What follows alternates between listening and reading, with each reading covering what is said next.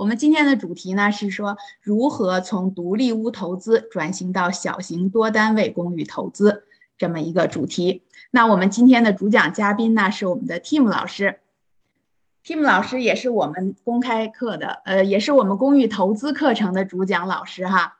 他同时是我们学堂投研俱乐部的负责人，商业投研分析训练营的导师。那 Tim 老师呢还是前 CBRE 的全职商业地产经纪人。主要负责大洛杉矶地区多单位公寓的买卖。Tim 老师呢持有国际注册商业房地产投资师的证书，他个人参与买卖和投资的多单位公寓项目呢已经超过了一亿五千万美金，啊是非常大的一个量哈。那 Tim 老师个人的 portfolio 呢包括独立屋、多单位公寓、retail 和 mobile home park 以及 self storage。啊，也是各种类型的投资都有哈。然后 Tim 老师还拥有南加州大学 USC 会计和工商管理的双学士。好，那我们话不多说，我们把时间交给 Tim 老师。Tim 老师，您在吗？啊，在在在，谢谢那个哥，谢谢你的介绍。好。嗯，今天我就跟大家简单的分享一下，就是如何从呃独立物的投资转型小型多单位公寓投资。那呃，大部分呃，我们说。房地产投资人，呃，一开始的话，呃，不管不管什么原因吧，不管资金的原因，还是因为这个门槛的原因，都是从独立屋开始做起。呃，最简单就是买一个房子收租，对不对？或者是买一个房子，这个呃，就是在这个稍微复杂一点，买个房子 flip house，这个其实在 美国也是非常非常的这个呃流行，这个呃一种投资的方式。那呃，那 flip house 跟这个买个房子收租，呃，这个这个这个投资呢？一开始做完之后，很多人再往上走的话，大部分人就开始买一些小型公寓了。那呃，很多人想从独立屋投资转型小型公寓，然后不知道说呃怎么样做。那在讲说怎么样做之前呢，我们先呃比较一下两种投资不同的这个区别。呃，不是说哪个投资一定是好，一定是不好，只是说呃每种投资是不同的特点，大家可以自己做一个判断。那独立屋投资的话呢，呃，在我来看，那这边当然这边的这个优点跟缺点不是。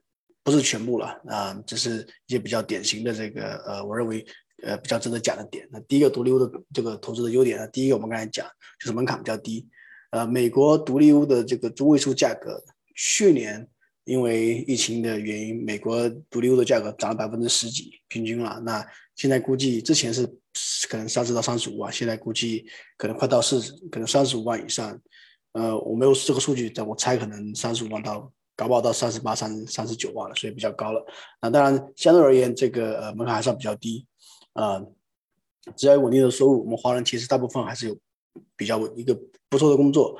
呃，这个只要稳定的收入，那基本上加上百分之五到百分之十，最高不超过百分之二十的头款，就可以买一个独立屋，对不对？就门槛比较低。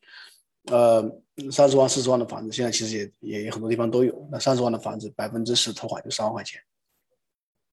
那管理那管理来说也相对比较简单，一般来说一个房子呢，你租给一个家庭，呃，不需要什么太复杂的这个这个这个这个操作，不像一个公寓的话呢，大的公寓一百套，小的公寓就算是五套，你得跟不同的这个五个不同的家庭房客打打交道，对不对？所以一个这个我们华人其实很多都有当房东的经验，所以这个倒不是什么比较难的事情，所以管理比较相对比较呃比较简单一些些。那第三个就是流动性强。特别像现在这个，呃，我们说是卖方市场 （sellers market）。那任何时候你有个房子，只要你价钱合理的话，甚至开高一点点，其实很多时候你今天要卖，两三个礼拜、一个月之内可能就卖掉了。像现在这个市场，市场下面，啊，那那当然，那当然，独立屋投资呢有几个缺点。第一个呢，我们说鸡蛋放在一个篮子里面，什么意思呢？一般来说，我们一个独立屋，不管三房还是四房，我们一般租给这个呃。一个房客嘛，一个一一个一个家庭，那如果要租给这个，呃，如果分租或者做成 Airbnb，不在我们今天讨论范围之内。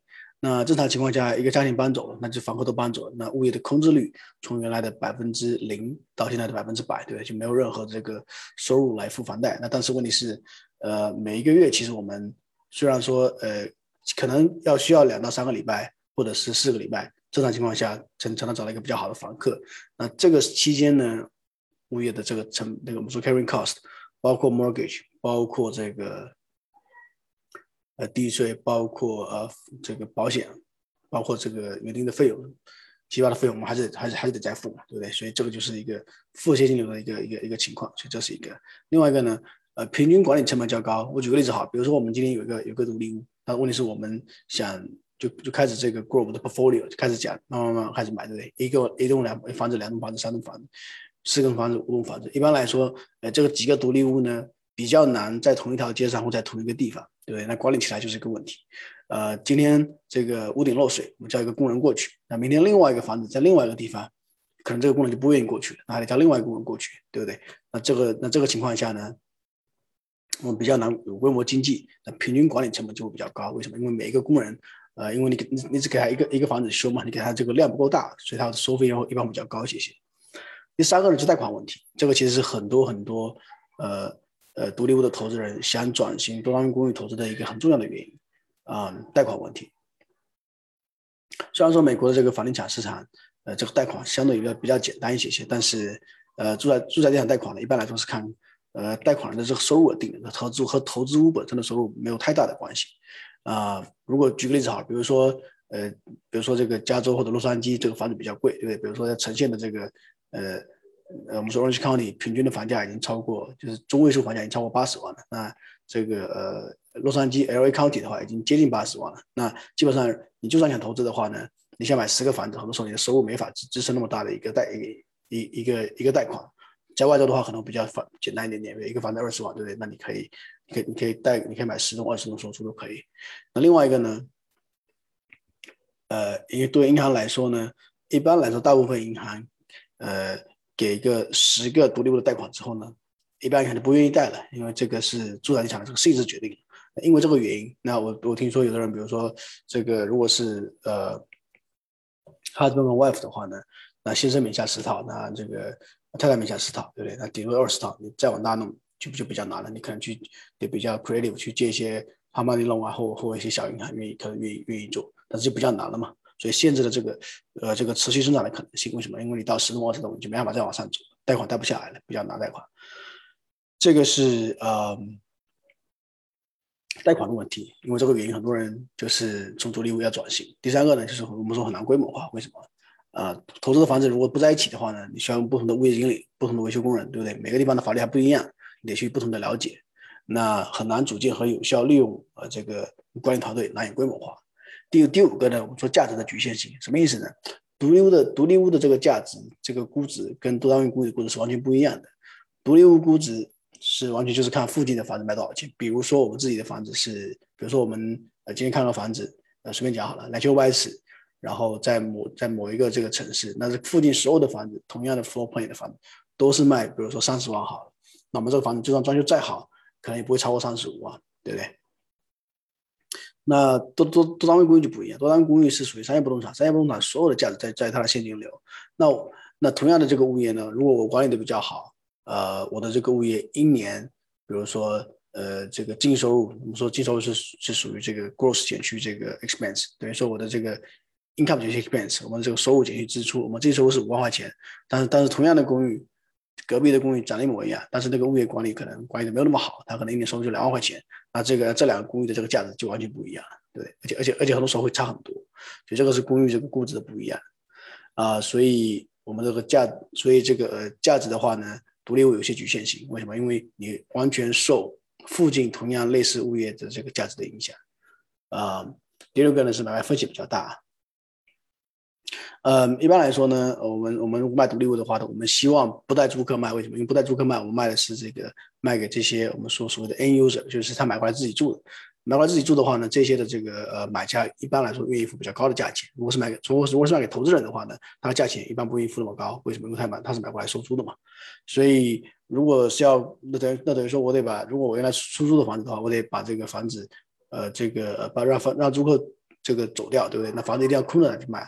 房子空的时候来卖的话呢，一般来说，假设一个月把房子卖掉，或者两个月把房子卖掉，然后。呃，在一个月到两个月的这个 escrow，或者说这个这这个这个交易的这个这个时间在里面，那基本上三到六个月时间就没有掉了，对不对？那这期间所有的这个成本，我们还是还是得再付，地税、保险，还有一些呃 landscaping，对不对？还有这个 utility，所有的成本我们都要我们都要再付，所以这个买卖风险是比较大的。那公寓就不一样了，到多单公寓的话呢，我在卖的时候呢，第一个我不插牌子，一般来说不插牌子。第二个呢，呃，房客不知一般不知道。第二个呢，呃，我卖的时候呢，我照样我我照样收租，卖不掉卖不掉卖不掉吧。就是如果没到没拿到我的价格也没有关系，我可以我可以价格调高调低，我可以不甚至不卖都可以，对不对？对我这个收租没有任何影响，所以风险是原来风险是比较小的。那相对而言，多单公寓这个优点，我们看其实呃一个个其实。嗯，相对而言，我们就会就比较容易理解了。第一个就是鸡蛋不放一个篮子里，对不对？比如说一个五五单位的投资公寓，一个房客走了，我们还有百分之八十的出租率，一般来说照样有足够的现金流应付公寓的日常开销，比较呃难出现说五五个房客同时离开的情况，所以这是一个。另外一个容易规模化，对不对？比如说我们刚才我我我刚才说了，这个多单位公寓呢，我们共用一个屋顶、一个水管、一套水管、一个下水道、一个花园等等，所以在同一个地点养一个团队，比在不同地点养多个团队的这个。这个规模效益，这个经济实惠很多，那这样的价值平均每管理一个单位的成本就小很多，对不对？啊，那另外一个规模化的好处是说，如果购买这个多单位公寓，一般足够大，比如说五百万、六百万以上的，那基本上就足够的这个租金收入，支持请第三方的专业管理团队来来来来管，呃，这样做业主比较会轻松很多，因为自己不用管嘛。那很多时候呢，呃，请专业的人做专业的事情，呃，其实房这房客的满意度也会上升。那对于我们来说，其实也是比较比较好的，也是一个比较呃，我我我要这样讲好了。对于我们来说呢，买大型的买这种稍微大型的、稍微大一点的这个公寓，比买独立屋的话呢，其实更省事儿。呃，这个呃，从时间回报上来说，其实其实大很多。因为因为很多因为很多东西不用自己做嘛，你可以 outsource。第三个呢，我们刚才讲这个贷款的问题，贷款呃，比起相对而言比较容易的无上限。那不同于住宅贷款，呃，我们多单公寓贷款呢，我们属于这个商业贷款。商业贷款的话呢。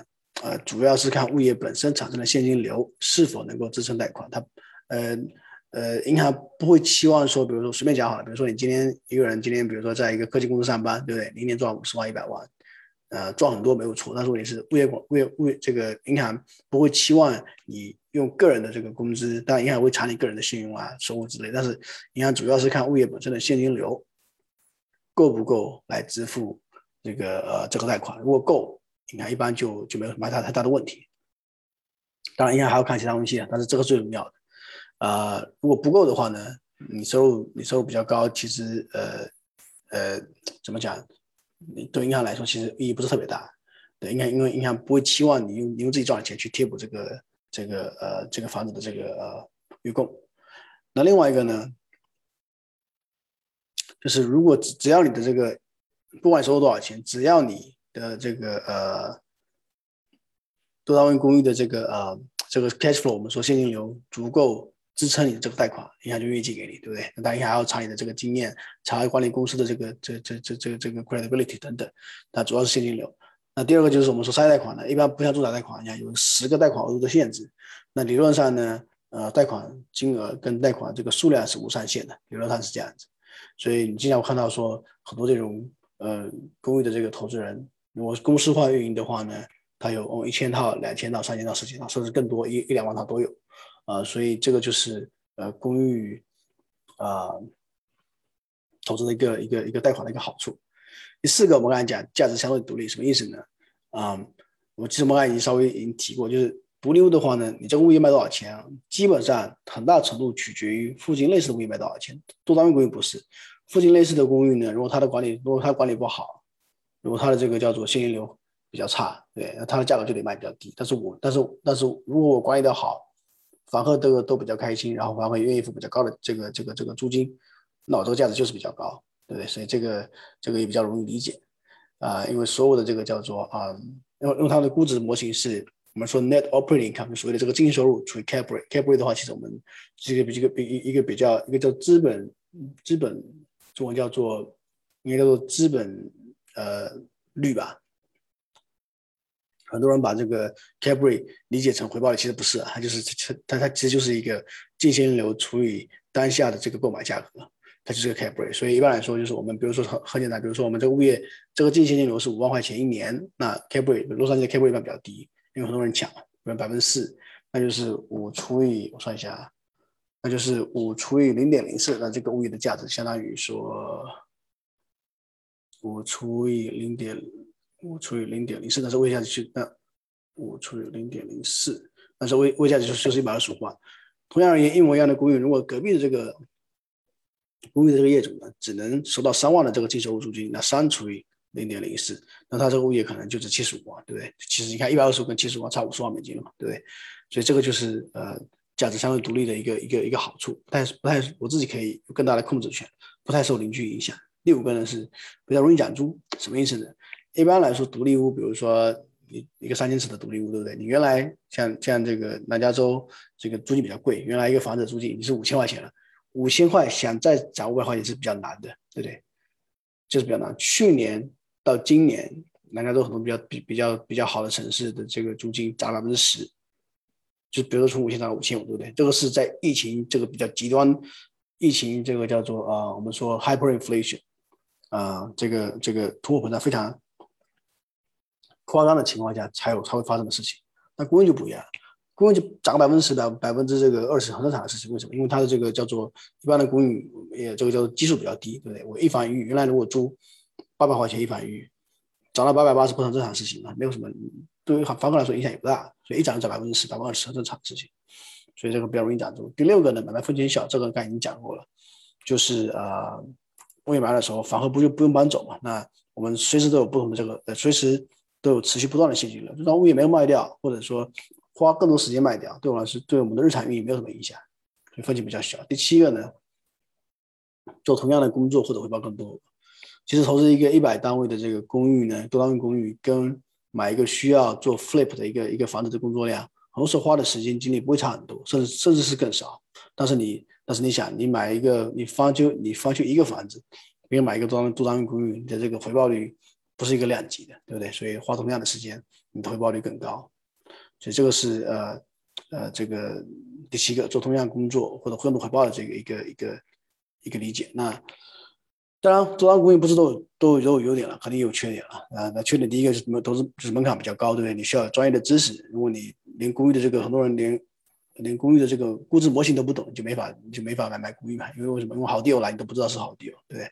第二个呢，资金门槛一般来说，商业不动产这个呃总价稍微都会比较高一点点，嗯，比较难买到二三十万的这个多单位公寓，比较难啊。就算在一些比较三四线城市也比较难。那而且投款一般来说不是百分之二十、二十五，呃，像现在比较贵的情况下，很多时候投款都要百分之三十、四十，就比较好的地方的这个就 K 股比较低的地方的话，甚至甚至是甚至是全现金买卖，对不对？所以这个是门，这个是一个资金门槛。第二个呢，更强的专业性。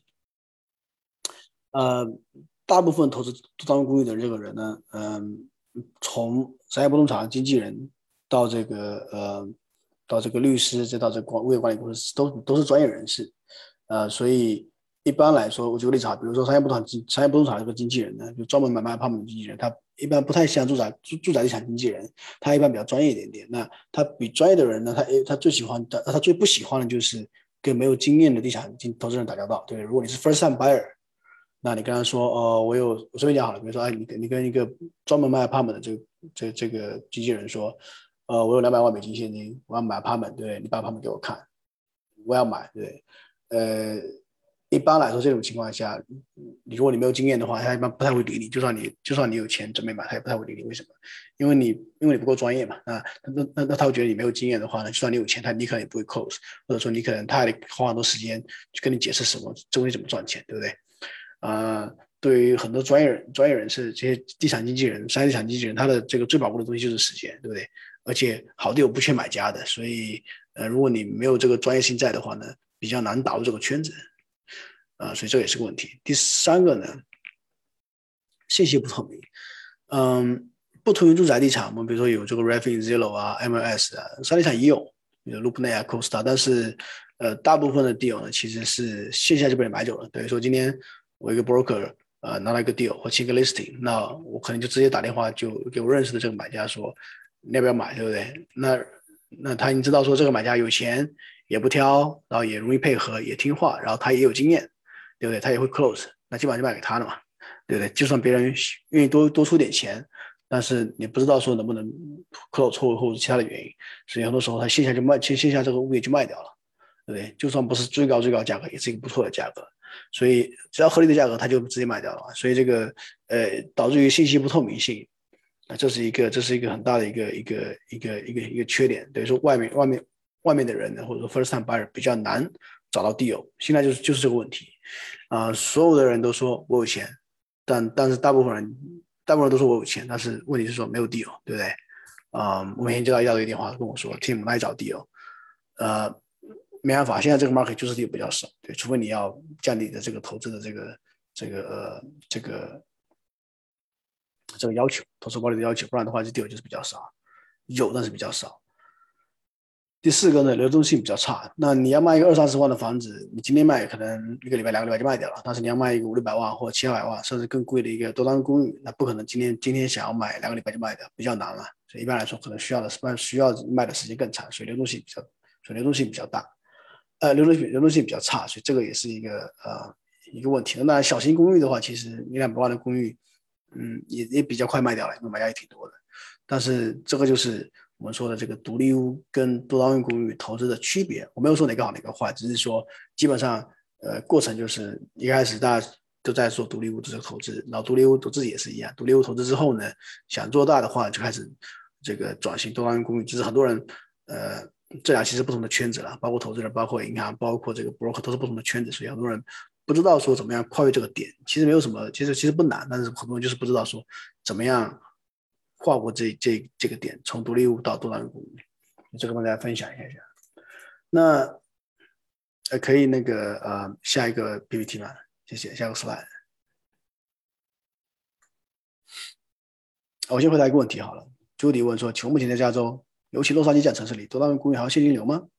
首付百分之二十五到百分之三十情况下，嗯，这朱迪朱迪问的问题，基本上你买多单位公寓在洛杉矶，洛杉矶洛杉矶很贵的，就算在 i n l a n Park 也都要也都要就是 low four cap，甚至是这是很少在 four cap 上在卖的。” Ontario 的这个 cap rate，上海的话基本上都是三年级，没有超过四的，所以所以意味着你不可能放百分之二十五投款，不可能实行的，你也不可能放百分之三十投款，一般来说要百分之三十五至少到四十甚至是五十的投款才能买到才能买到一个一个一个公寓，所以基本上在洛杉在洛杉矶的这种情况下呢，你买公寓的话呢，我们说你放百分之三十五以以上的投款，甚至更高四十甚至四十五。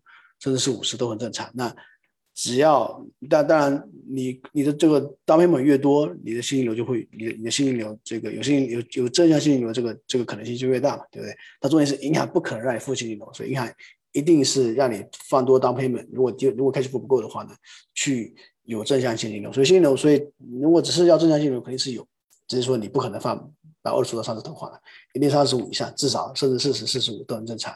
那一般来说，前两年到三年呢？你只要能打平，break even 就已经非常非常好了。像在东西东东西两岸这种地方比较贵的地方，大部分人其实不是赚 cash flow，是赚 appreciation，是赚这个升值的钱，对吧？你要 cash flow 的话，你可能去得去中西部了。不像不过像中西部很多物业也很贵的，也很多很多地方其实也不 cash flow，对啊。所以这个是回答中医的问题。下一个我们讲说，嗯，下一个我们讲说，呃，如何。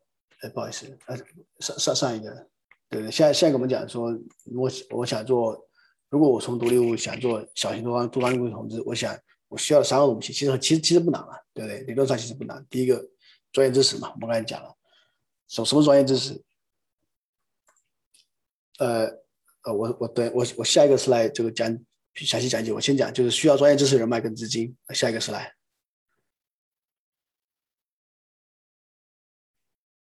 专业知识其实其实其实你对不对？你得你得知道如何评估一个一个小型多单元公寓，对不对？比如说这个 single family 比较比较简单嘛，这个物业其实大家都会评估嘛，对不对？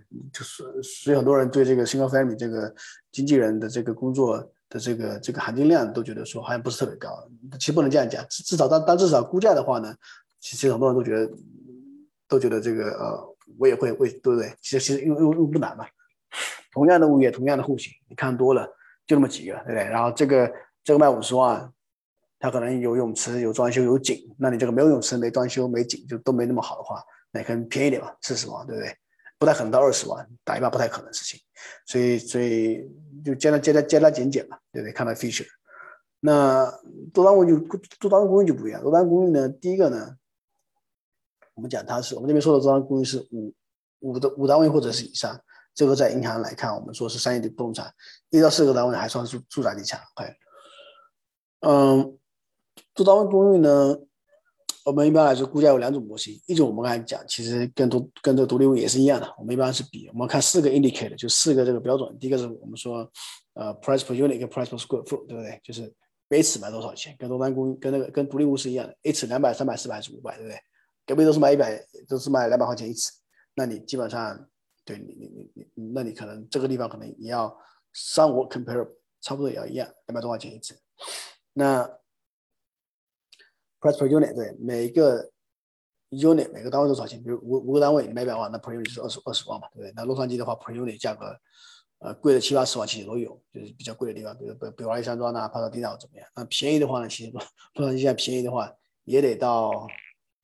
也得到二十多万了，十几万也比较少了，那么都得到都得到二十万以上了，对啊，同地方大部分地方，呃，我之前在亚特兰大见过，可能五年前嘛，都见过两万五一个单位的，现在不可能，现在要六七万甚至十万更更最便宜的六七万甚至十万一个单位。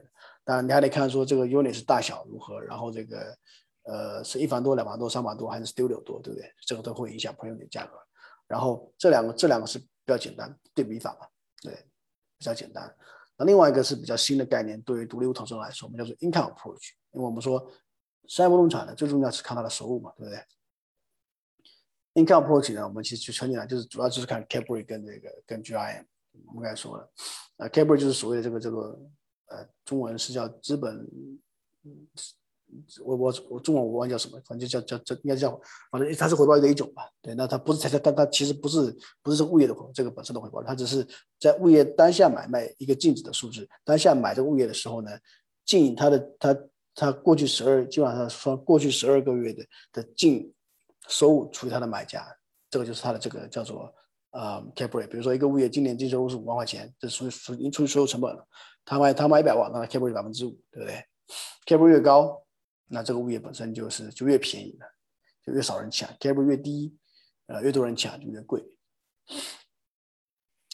嗯，那一个是 cap rate，那那那我很那很简单嘛。这个比如说同样的物业，对不对？同样一个一个同样十个单位物业，啊，不要十个单位好，同样的物业不要管几个单位，它一个单这都是进进进修都是五万块钱，一个一个一个在洛杉矶，一个可能在休斯顿，随便讲好了。啊，那洛洛洛杉矶这个同样的这个物业收入，一个一年收收五万块钱净收入的话呢，我除以现在可能百分之四 Capri，但是直接二十五万，对不对？那在休斯顿可能是六 Capri 比较不好的去除以五除以零点零六，对？同样的就是就是八十三万，对不对？八十三跟一百二十五万区别，所以这个就是这就是 cap rate 了，这就是这个呃所谓的这个 cap rate income approach。另外一个我们说 GIM gross rate multiplier，这个是。嗯，现在越来越少人用这个概念，但是呃，专业投资人还是比较喜欢用这个了。啊，这个这个其实很简单，就是你的购买价格跟你的这个叫做租金的这个这个比例是多少，对不对？比如说，比如说我一年收入是十万块钱，不考虑这个运营成本的情况下，这个一一一年收入是十万块钱，对不对？那我要卖两百万，那就看那那很简单，GM 就是百分就就是二十嘛，二十。那如果那那越高，当然租金越贵。那同样在在收在洛杉矶可能是二十，就是你你。一年可以收租毛毛收租十万块钱的情况下，你可以卖个两百万啊。同样的物业可能在休斯顿，你可能只能卖到随便讲一百四十万，对不对？类类似一个一个一个概念。这个就是啊呃，这个你得知道如何评估一个一一一一个多单位，不然的话，这个多单位过来，对不对？你不知道他你不知道值多少钱，那那你也你也没法下手啊。你好队友你也不知道嘛，或者你不敢下手。第二个呢，你得知道小型多单位公寓赚钱的标准逻辑是什么？逻辑其实很简单。逻辑不是说，呃，这个逻辑，我表面上看逻辑是翻修啊，或者说等着这个涨租啊怎么样？那其实真正的逻辑很简单，就是想尽一切办法把收入提高，把运营成本降下来，把这个净收净收入给它提高，这这就是不要的逻辑，就这么简单，对啊。然后然后买到一个 growing area，对不对？一个 emerging market，最好的情况下就是让市场给你做这工作，对不对？所以这个就是背后的逻辑，不是像。呃，flip house 一样，把这个东西修修补补，然后把这个厨房换了，那个换了就可以，不是这样的。如果你，如果你，我举个例子哈，比如说，比如说同样一个这个这这这个公寓，对不对？现在租金八百块钱，你通过装修，你可以提升到，你知道市场最高租金是一千二，对，你所以你有四百块钱的这个提升的空间。到时候你是你要花多少钱去装修来提升四百块钱，对不对？有的人只要花两千块钱，有的人可能花两万块钱，对不对？所以，所以，所以这个就是你花两万块钱，不代表说你可以涨到，你可以涨到，你可以，你可以，你可以涨到，你可以涨两千块钱，不是这样子的。对你花两千块钱，不代表你你你只能涨二十块钱，不是这样的。你得知道说怎么样运用这个资金，怎么样装修是最是可以涨到市场最高租金，但是又把这个钱省下来，这个是最这个是最重要的。就逻辑很简单，就是说用最少的钱把这个呃把这个呃我们这个净收入给它给它给它这个提高，净收入提高很简单嘛，对不对？其实嗯，如果你做这个如果数在数学懂的话，其实很简单了。我每提高，如果在洛杉矶这个市场，假设是百分之四的 cap rate，每提高一块钱的净收入除以零点零四，那就是对物业价值的真的就是就是二十五块，就是就是二十五倍，这是很可怕的。你想你想一下吧，对不对？你买过来一一千块钱的这个租金，市场租金是一千块，什么都不做，假设条件很好，什么都不做，涨两百块钱，那你那你这个净收入不是增长两百块钱吗？除以零点零四，那是五千块钱，对不对？你只要给他一个 notice，说下个月涨租两百，涨两百块钱，那这物业本身在洛杉矶百分之四，说明是百分之四的 cap 的情况下，物业价值就涨五千块钱，这个这个是很可怕的，对不对？二十五倍，所以这是背后的逻辑。第三个呢，嗯，其实专业知识的话呢，然后有很多 YouTube 就是基本的知识，YouTube、Google 其实其其实都可以找得到，其实也不难，大家都都可以去去去这个去找去学，然后。下一个呢是人脉，可以到下一个 slide 吗？谢谢。好，我先回答一些问题啊，看一下。嗯，哎，不好意思，我看一下问题啊，我快回答一下。嗯。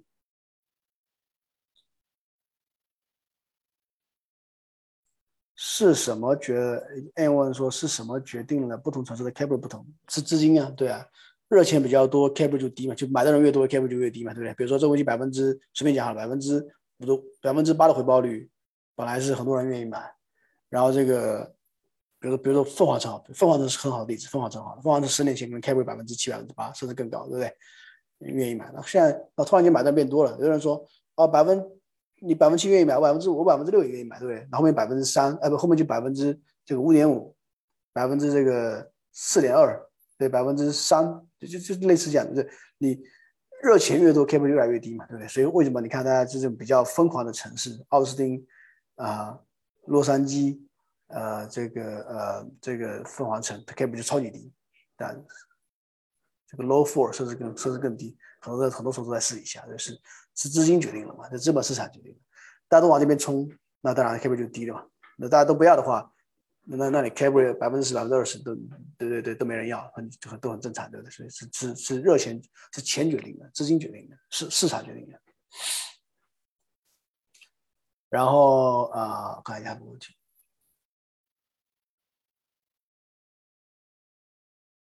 多单位顾问您建议个人名义持有还是公司名义持有？呃，我不是律师，但是我建议公司名义持有，因为 liability liability 的这个原因。但是呃，如果您要买的话呢，呃，这个您还是咨询律师比较好，因为我不是律师，所以这个东西呃，我只能跟你讲我怎么做。我是跟我是每一个物业成立一个公司，百分之九十的人都是这样做的。那那那至于原因的话呢，呃，大部分是因为 liability 的问题。那具体的话呢，你还是要咨询你的律师。OK，我这个不做不作为这个法律建议。然后嗯。David 问说：“筛量法一般只能贷百分之七十五，不懂老师说没说没有上限。我说的没上限是指说，呃，总数没有上限，对不对？一般银行最上限是百分之八十。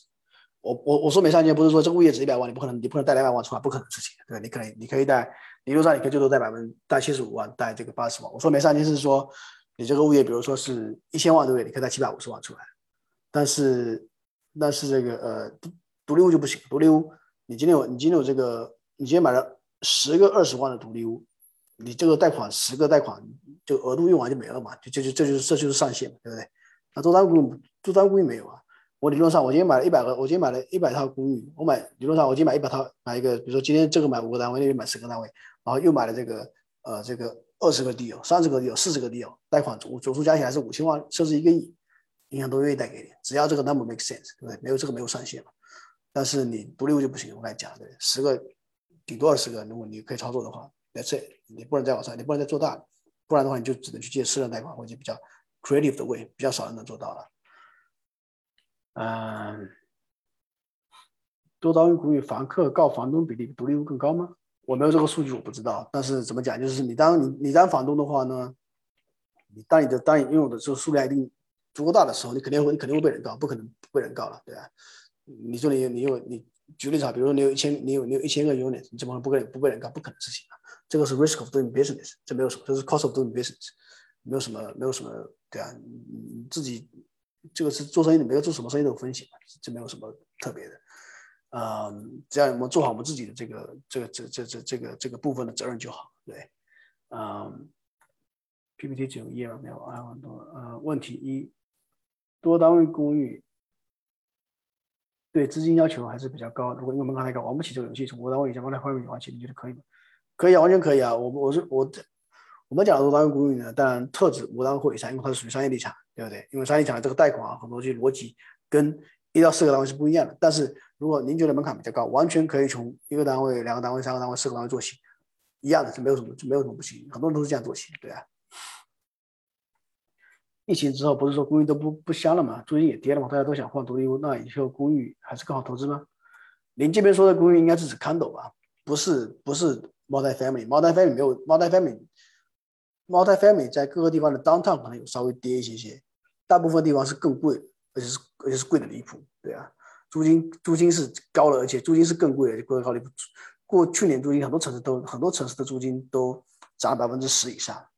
我们说 multi-family 不是 condo，呃，然后像洛杉矶的 Inland Park 去年租金是涨百分之十九到二十，非常夸张，对啊，你想一下，你原来租一千块钱，现在租到一千二，对不对？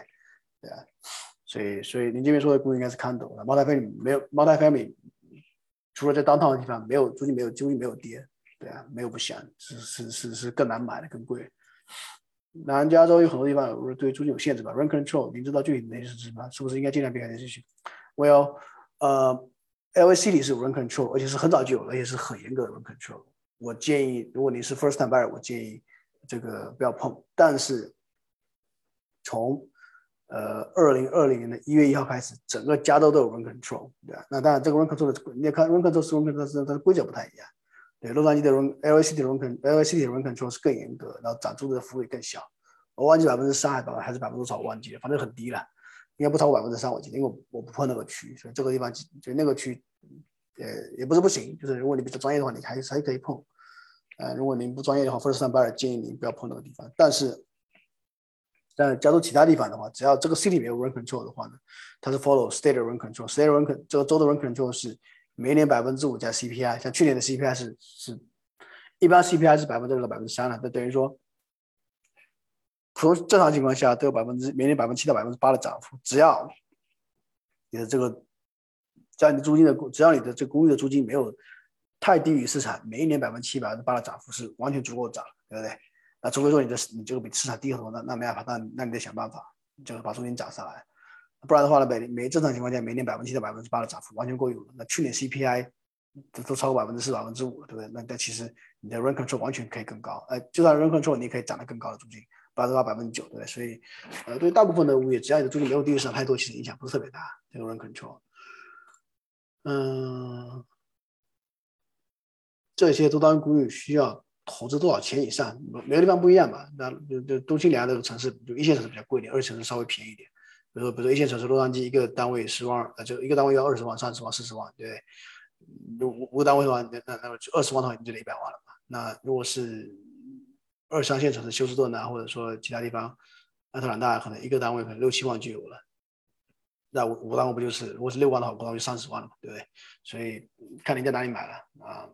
然后投款一般来说百分之，你按百分之三十算好了。如果这个如果在休斯顿五个单位，每个每个单位是六万，那就三十万，三十万的百分之三十投款就是九万块钱嘛，再加 closing cost 十万块钱，那就够了嘛。所以不是说不是说一定，我们这边说的是小型的单位公寓，不是那种大家看到一百套两百套，所以绝对不用怕。嗯，不是说你一定要买多贵的这公寓，对吧？三十万四十万一样买，没有什么区别。呃，如果贷款，个人还是要其实贷款什么要求？哎，这个可以讲，这个可以讲。一整节课了。那一般来说，呃，一般来说，你留下我的做法，他他是他要看你个人。但是 L C 的话呢，呃，他不是看 LC 的数据，他是看个人，除非你的 LC 是有历史的。一般来说，我们是，比如说我买物业的话，一般来说，一个一个新的公寓成立一个新的 LC，他他当然是看我个人，但是他是 LC 来贷嘛，对不对？然后，呃，他主要看的是这个物业本身的现金流是否能支撑他的这个叫做呃贷款。比如说每个月的月供是一千块钱，对不对？那那那至少他们有个叫他们有个概念叫做 D DSCR，Debt Debt Service Cost Ratio，每一个一般来说是一点二五。那那具体我就我就我我就不解释，大家可以自己去 Google DSCR 或者 DCR。呃，那上户讲是这边不解释时间关系。那很简单，就是说你比如说你。一个月的这个月供是一一一千块钱，他希望你的这个物业本身有一千两百五十块钱的净现金流来保证嘛？那那那你有两百五十块钱的这个一个一个一个缓冲嘛？对不对？那还有什么要求？还有看你这个操盘经验了、管理经验了、操盘经验了，还有这个呃，一般来说你如果第一次买就比较难贷一点，那如果你是第二次、第三次、第四次买就比较好贷一点点。然后还有一些其他的要求，呃，我就不讲，主要是看物业本身，主要是看物业本身的现金流。诶，还现在好哪里 K 部比较高？呃，我要理论上是越没人要的地方 cap 越高，对。但是但是但是问大家大家一定要记住啊，cap 不是回报率，不是说 cap 高低，不是说 cap 越高越好，也不是说 cap 越低越好，这个是这个是不对的，对。百分之 cap 低照样照样还赚很多钱。我举个例子哈，比如我今年买了，我今天买了一个一一个西雅图买一个公寓，我那公寓多单位公寓啊，一个 portfolio 啊，大概七十套，那。我的 cable 是三点五买回来，对不对？我这样我这样可以我这样可以赚很多钱。三点五买回来，我买了个 self storage，刚刚买了，五月份呃六月份买的，我的 cable 是二点五 cable，非常非常低的 cable，二点五，我这样可以赚很多钱，对不对？然后我现在我还有两个 self storage，我在 escrow，cable 都是本再试一下，没有什么关系啊，因为 cable 不是回报率，cable 只是你买下来的时候的当时的一个数据，对不对？那我租金涨上来了，cap 不就变高了嘛，对不对？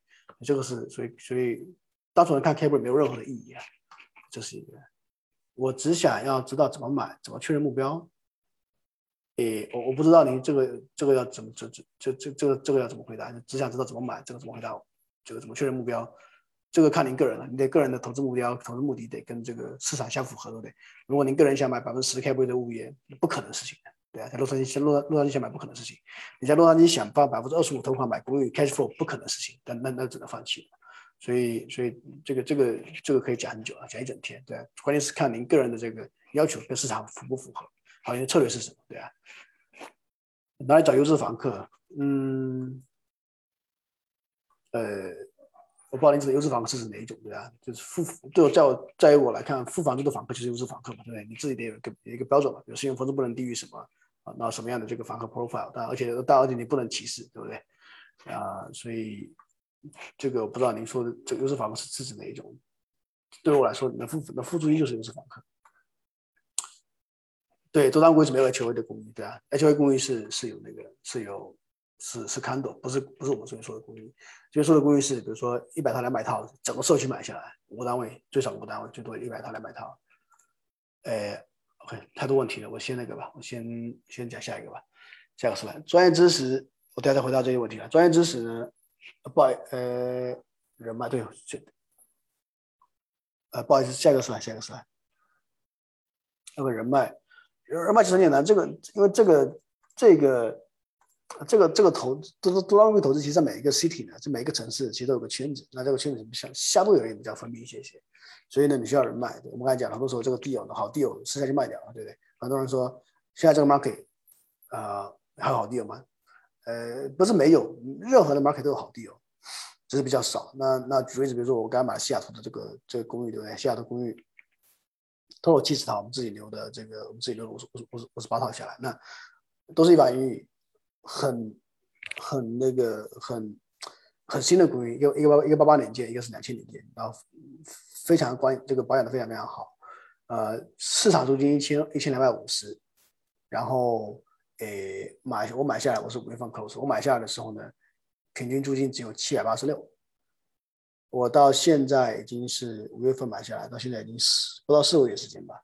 我们已经有六个六个六个的房客的租金六呃不是六个房六个 unit 的租金从平均七百多涨到了一千两百，呃一千涨到一千一到一千二左右，再加上 robs 就就所谓的这个叫做一些其他的其他的费用，就等于说就是净净租金我涨了。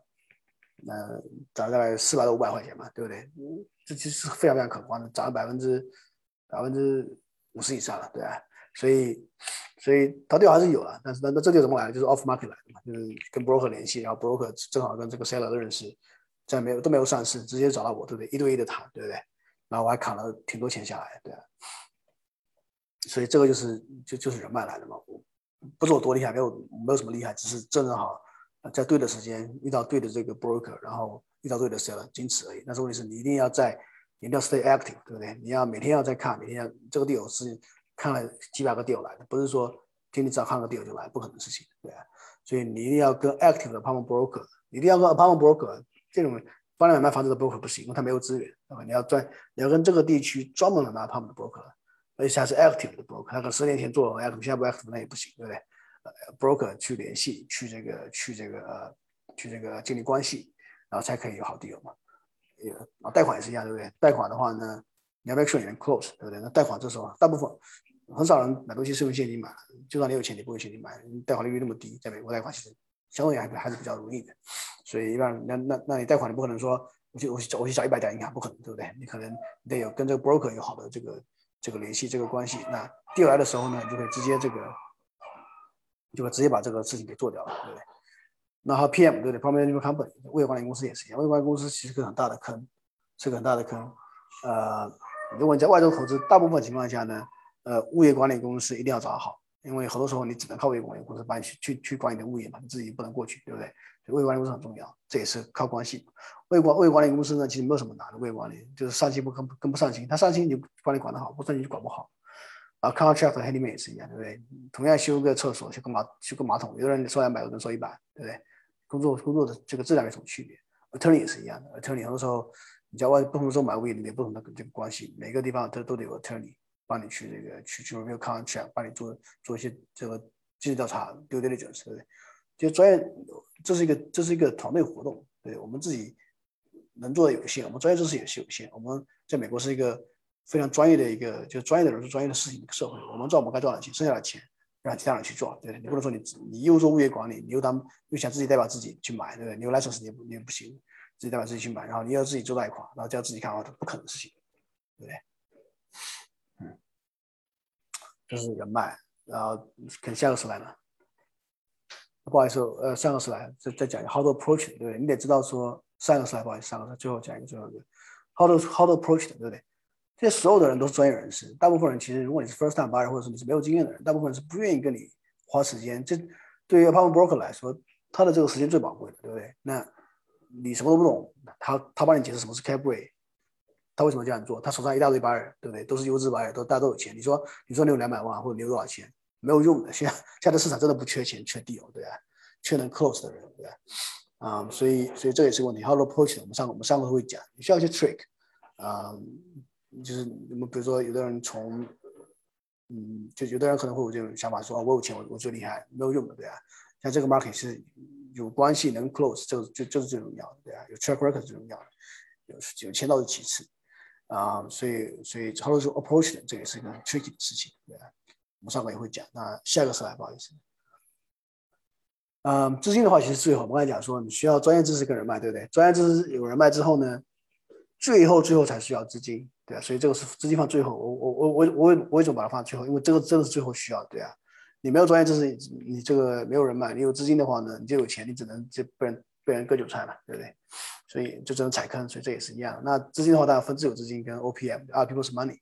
你自己有钱可以，别人有钱也可以，对不对？你可以找投资人，如果你没钱的话，也是一样道理。然后下个说来。OK，那那那简单而言呢，我们刚才这个重这个重复就刚才讲那么多东西。第一个就很简单，就是第一个是 find deal，对不对？呃，deal 的这个质量，很多时候你你百分之五十的钱就是就是就是。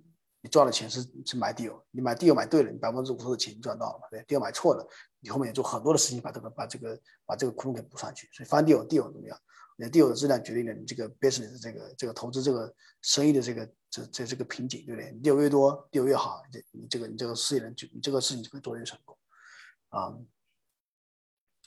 翻 deal 很重要，那翻 deal 其实是一个很大的 topic，不管是一个 family 还是 p a r t n 是很大的 topic，对啊，嗯。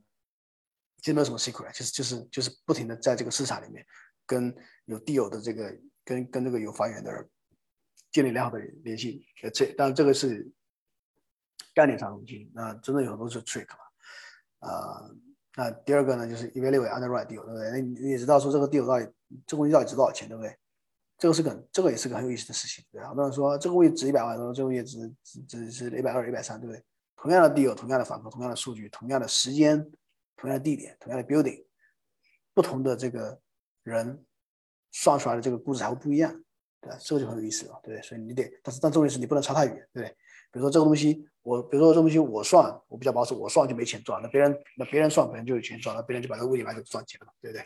但是但就说这个算这个数据呢，没有一个标准，不是说你说东西一百万就错，你东西值一百二十万就对。不一定，对吧？每个每一个人都有每个人都自己的自己的这个判断方法，所以这个是第二个，你得知道估值模型。第二、第三个就是 make offer，对不对？你下 offer，你看这个东西你就是好，你就下 offer，那不然的话就 pass，然后你就然后下 offer，那 pass 没话讲，你要下 offer 你就 negotiate，然后然后 negotiate，然后然后就 on the contract，对，有地方用 escrow，地方用 closing 特例，然后就 close，对不对？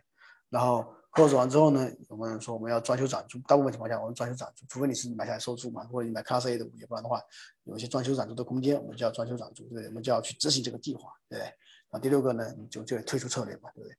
不能我们做任何的投资，就算是你要传给下一代或怎么样，你也得有个退出策略，对不对？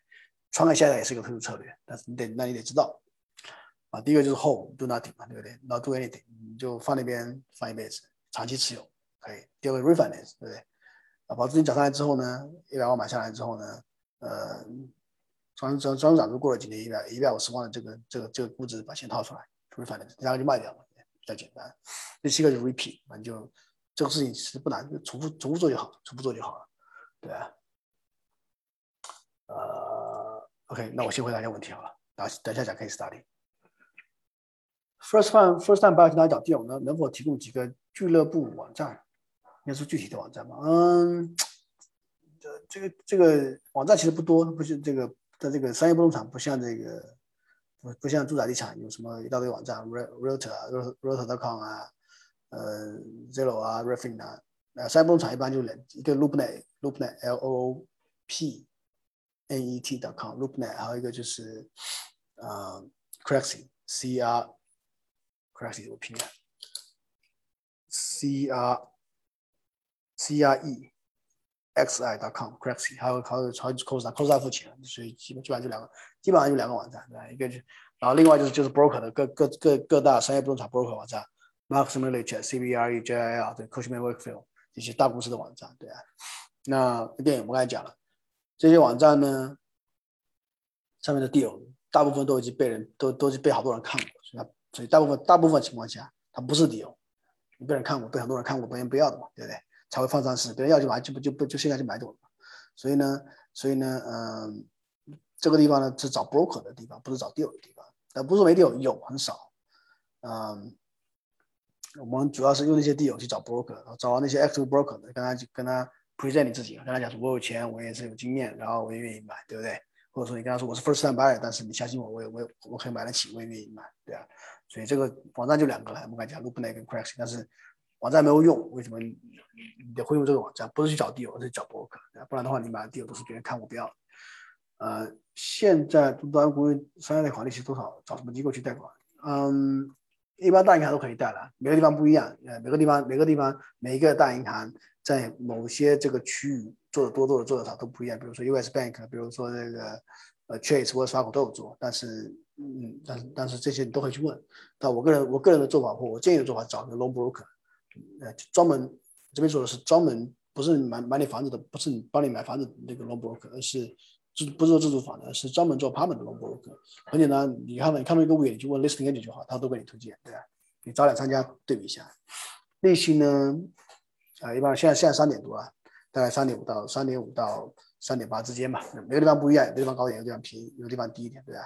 啊，而且不看跟 borrower 有关系。如果你的 borrower 比较，如果你的这个你是你，如果你的借款人比较有经验，比较比较 strong 的话，你可以借到比较好的这个条款，利息比较好的利息。如果第一次买家的话，一般来说利息稍微差一点点，但是一般来说不会超过不会超过四啊。现在这个情况，就这两个问题。等一下，我先回答一下问题，然后再讲这个可以 study。呃，多单位公司公多单位公寓公司多多单位公寓管理公司的管理怎样？会不会修理费什么的费用浪费很多，或持持有持有成本增加？会啊会啊会啊，这个这个没这个没这个跟独立屋管理公司是一样的，对吧？好的管理公司帮你省钱，差的管理公司天天天天在你身上薅羊毛，这个道理是一样，对吧？你要如果是找到好好的管理公司嘛，对不对？呃，不好的管理公司肯定天天坑你啊，在你身上在这在身上坑钱一样道理，这没有什么。呃，cap rate，呃，cap rate 低的话呢，吸引力少，太低的 cap rate 导致没有现金流或者负现金流作为新手投资。你放心，cap rate 低的话呢，你你贷款额就少，你你去银行贷款，银行不可能让你付清，不太可能付清，对啊。你如果 cap rate 百分举例吧，如果是百分之二的 cap rate，对不对？银行就会说，那你要放百分之五十、百分之六十、百分之七十的投款，对不对？Make sure，make sure 不会有负现金流，所以你放心，不会有负现金流的情况。只会有少现金流，不会负现金流的情况，对吧？你只是顶多就是投放放多一点，对吧？那 K 位低不代表不能投资，为什么？因为我们关键是要看位置位的 upside，对，物业买过来，你呢？我举个例子啊，比如说买我我，但我这个是这个是 self story 的例子，因为是真实的例子，我就用它做例子。但是但是概念是一样的嘛，对不对？我买个 self storage，我是六月份买，对不对？K 位二点五，我是付现金买的，二点五你怎么买？你银行贷款没办法贷嘛，对不对？你可以贷贷百分之二三十没什么意义嘛，我现金买，买完之后呢，那那那那这怎么赚钱？很简单的，我买过来的时候呢，呃，一尺的租金，之前的卖家他不懂这个东西，对，那那那那那他一直的时候他只租一他只租一块二，他买他那时候就百分之五十的 occupancy，对不对？很多人都没租掉嘛，那他不懂得管理，那买过来的时候呢，他一直只租一一块二。隔壁一模一样的物业，但他比较新一点，像呃 Q Smart Extra Space、Public Space whatever，他们一直记住我，我买过来的时候一直租一块二，百分之五十出租出租率。隔壁隔壁的物业新一点点，他一直是租两块五到两块六，almost double，对不对？我买过来之后呢，我只要一直租，我现在一直租一块八到两块钱，一大堆人抢着租，对啊，这就是 very well。这个现在已经过了几个月，过了四个月了，我我我基本上百分之八十五的 occupancy 了，对不对？而且我是百分之我是我是租金从一块二涨到一块八，涨了两块钱，这是不得了的涨租，对不对？那我的 carry 就不是二点五啊，我的 carry 可能就是我没没算过了，我的 carry 我的 carry 可能就是百分之六、百分之七、百分之八甚至更高了，对不对？所以这个就是这个就是 carry 的这个这个玩法，这个意义不是说你买过来说二点五就是二点五，没钱赚，不是这样的，对？我买随便讲好了，我买。买我买二百三十万，对不对？那我涨完涨完租金之后，最低值三百五十万，最高可以，我乐观点可以值四百万，对，那我就把这钱套上不就好了？我本钱拿回来，六个月之内，这就是这就是开会的玩法了，对。这个这个新新手不是说不能做，新手你你得你得聊天没的逻辑你就可以做，对，不是说开会越低你不能买，不是这样，新手也可以这样做，只是你一定要了解这个逻辑，对，二点五开会也是可以买，百分之一开会我也愿意买，对，只要有钱赚就好了，对，他赚钱不是看开会，这很重要。请问多单位公寓有大中小类似三种吗？如果大中大型中型小型够多少？嗯，建立问说多单位公寓有分大中小这种三类吗？那如果有的话呢，大大中小各各有多少个单元？呃，这个其实嗯没有没有固定固定的分法，呃，都是比如比如说洛杉矶，洛杉矶的话呢，百分之八十的地有都是两百万以下的地有在卖的，大部分小公寓，嗯，比较少大公寓。洛杉矶一千万地以下，洛杉矶每一年卖一千万以下的公寓很少，啊，因为因为。第一个它没有没没没有这个产品，第二个呢，大部分的公寓呢都比较贵嘛，对不对？你一一一个 unit 二十万、三十万、四十万，甚至五十万，甚至更高，对不对？那在那在休斯顿，在这个德州就比较多这种呃大型的公寓，一百套、两百套、三百套，甚至更多，对啊，所以嗯，没有没有没有一个具体的这个就这个一定一定说，比如说一百，比如说九十九套就是小，那一百套就是大，没有这样的说法。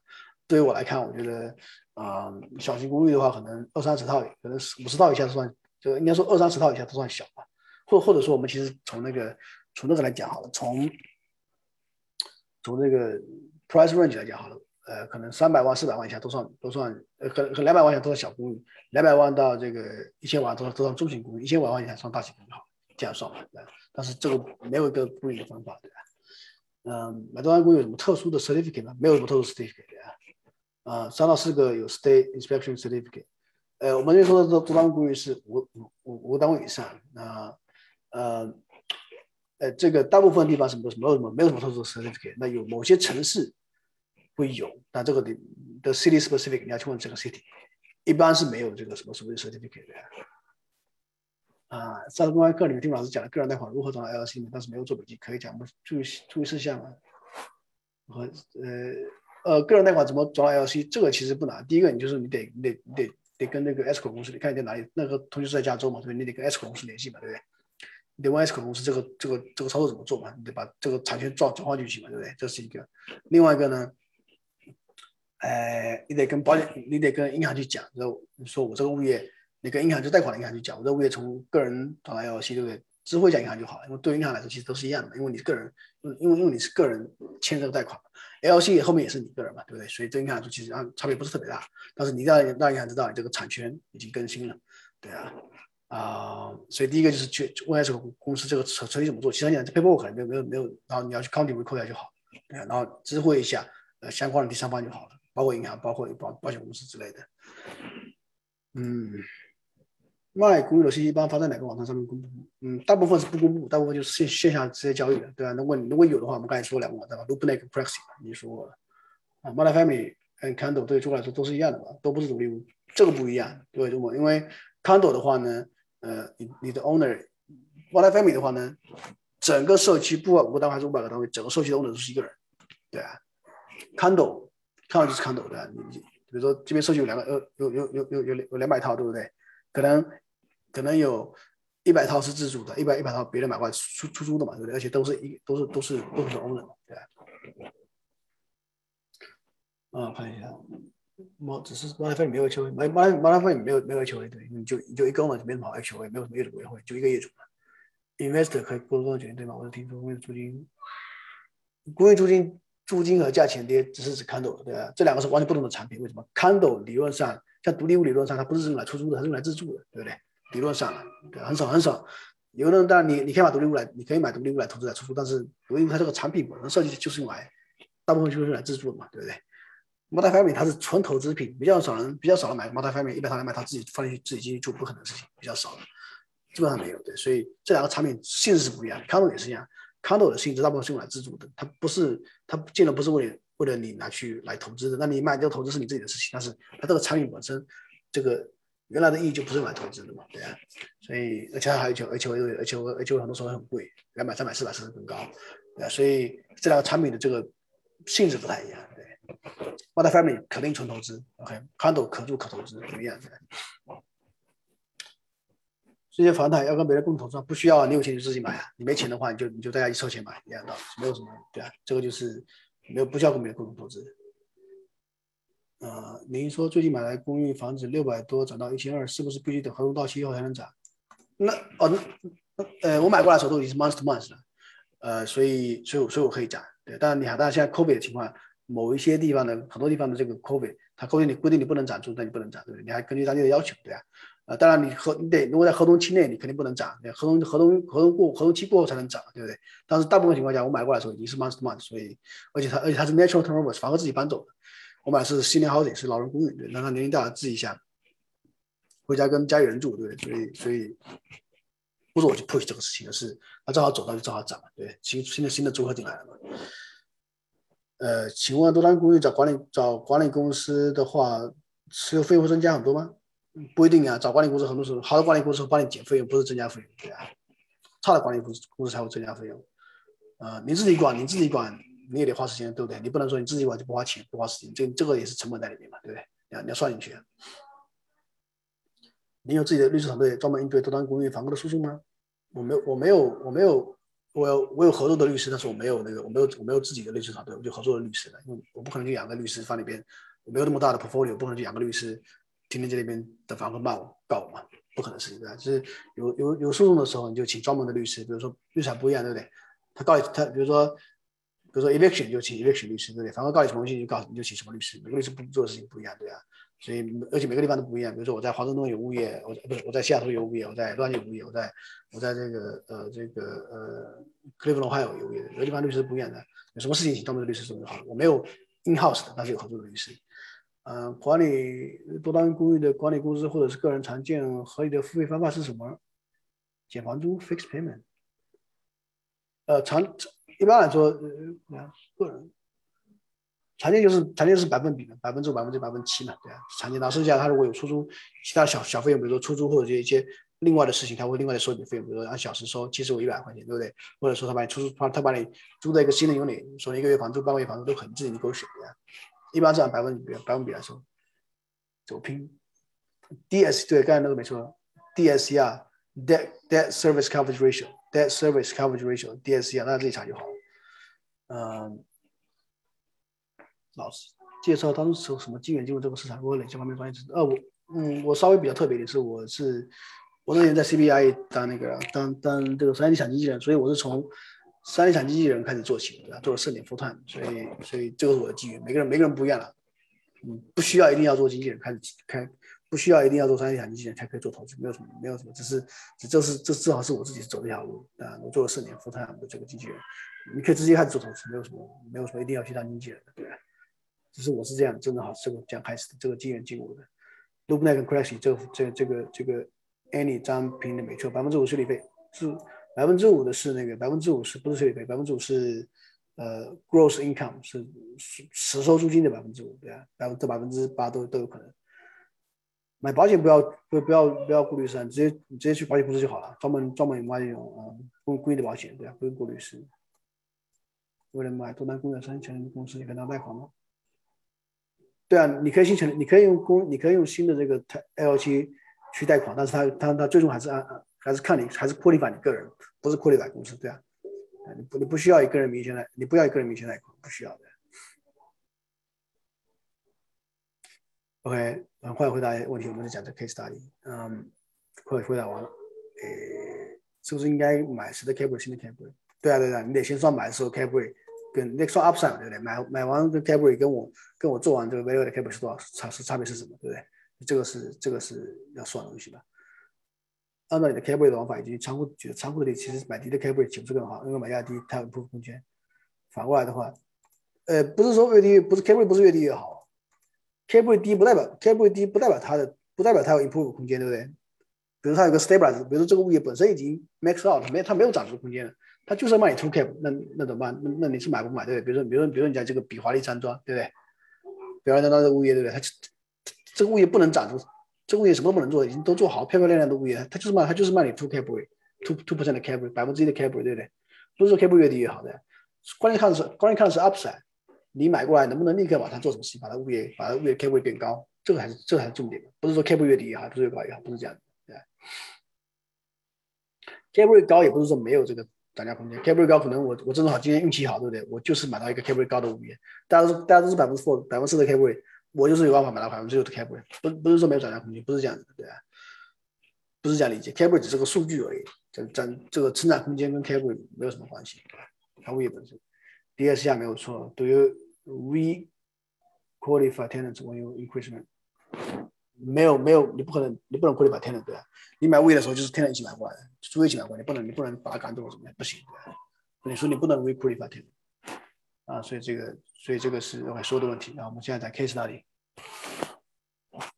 呃，下一个市场谢谢。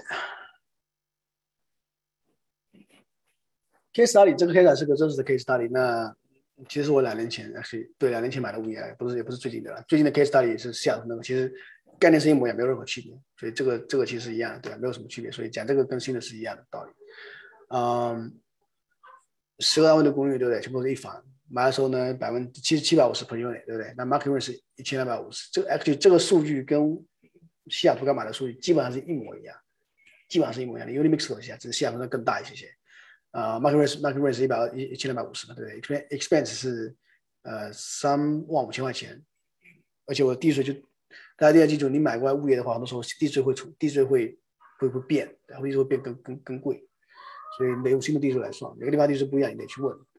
啊，所以我们是去买过来的时候呢，所以很简单，我买过来的时候一百一千三百呃一百三十七万买过来的，对？那我花两万块钱做装修，只是装两，我是装两个房间嘛，就我偷偷加起来大概，偷偷加起来大概不到一百四十万，一百四十万左右这个叫做 all in cost。啊，new monthly rent。呃，所以，所以，所以我大概我是几月份买的？我是五月份买的。我到年底的时候，我涨租涨了这个呃，没有装修的话呢，从七百五十平均下来，我涨到涨一千一百五十。呃，装修那两间，一个 studio，一个是一房，我从七百五十涨到一千两百五十，到一千跟一千四百五十。那，这两间是房客走了，我装修的，对，所以 total 的租金是每一个月是一万一千九百块钱嘛，对那新的新的这个 value 很就就很简单嘛，cap 呃 NOI 除以 cap rate 嘛，净收入除以这个 cap rate 嘛，净收入净收入其实就是我刚才说嘛，就是就是一九零零乘以十二减去啊这个呃我们的这个持有成本。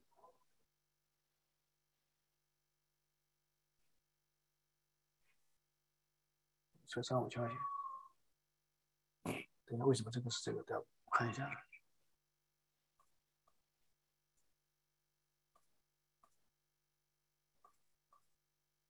应该是那个，应该是一一九零零，可以我算一下，一九零零乘以十二，就是就就是只有什么？就所有的所有的所有的 expenses，就是呃，三万五千块钱。不是，我们记得之前不是还有这个管理费嘛？对，管理费就是百分之五嘛。我我这我是自己管，但自己管也你也得算管理费，你不能你不能自己管，我自己花时间，这个就是就是没有什么，不是这样算的，对，所以我说，所以我所以我还是打了一个百分之五的管理费在里面，对不对？所以三万五千块钱加上管理费，total total 这个这个 net 除以呃百分之五点五的 cap rate，就那那时候了，现在肯定不止了，对啊，同样现在不止了，所以那时候百分之五点五的 cap rate，那其实一百八十三的价格，一百一百三十三万，就等于说我买过来之后六我买过来。六个月的时间，这个物业从一百四十万这样子变成一百八一百八十三万，对不对？所以我说银行把这钱掏出来百分之七十五，银行在 make sure DCR 是至少一点二五的情况下，那这个其实 DCR 是一点三五了，因为我套百分之七十五出来，但是我套了一百三十七万五出来，那基本上我基本上百分之百的这个成本还差还有两万块钱在里面嘛，我基本上百分之九十九的这个这这这这这个本金拿回来，就是说六个月之内。我我把本金拿回来了，把基本上大部分本金拿回来，我还赚了一个 cash flow in the building，对不对？所以这个就是这个就是这个就是你的这个这个玩法这个 formula 对不对？所以 result 就是 get almost all principal back within six months，然后还有个 cash flowing building for free，免费的嘛，对不对？那三十年之后这个物业业贷款全还掉，不就是 cash flow 就就就很可观了嘛，对不对？然后大部分情况下，长期来说这个租金会一直往上涨，对不对？但不是说每年都会往上涨，但长期来说一定是往上涨。然后这个呃。然后你要买一个在这个好的 stable 这个 rental market，对不对？所以这个就是一个 case study。那西雅图的物业基本上是一模一样的数据，对啊。所以这个是呃，OK，基本上基本上都已经回答完问题，然后 case study 讲完，大家看有没有还有其他问题？回到下个 slide。那非常感谢 Tim 老师给我们精彩的讲解哈，我们让 Tim 老师先休息一下，好不好？然后大家有什么问题还可以在 chat 和 Q&A 里头。啊，进行提问，我们后面还会有专门的答疑环节。好，我们请 Tim 老师先稍事休息。那接下来呢，根据我们刚才的流程，现在是一个新客速递的环节。那今天呢，我们是多单位公寓投资的一个公开课。那这个多单位公寓投资的投资优势呢，刚才啊，Tim 老师也分享了很多哈，嗯。主要有这五个部分，然后我再给大家重复一遍，然后再加深一下印象。第一呢，就是它挑战了地产地产投资生涯的天花板，实现财富的快速积累。第二呢，就是稳定的现金流，从管理中呢也可以获利。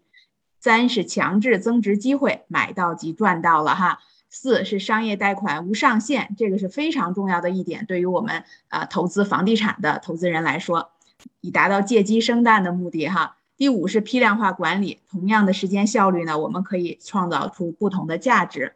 那对于我们这门课程呢，它也是有很多优势的。那我们课程的主讲老师呢，就是我们刚刚给我们做分享的资深的投资人，亲自授课，我们的 Tim 老师。那同时呢，在课程上呢，我们包含了三部分，有知识课程，有直播答疑，还有我们的课后作业。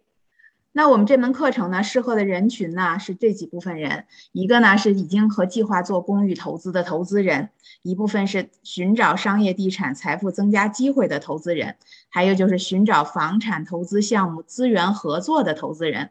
那第四呢，就是拥有公寓项目资源的投资人。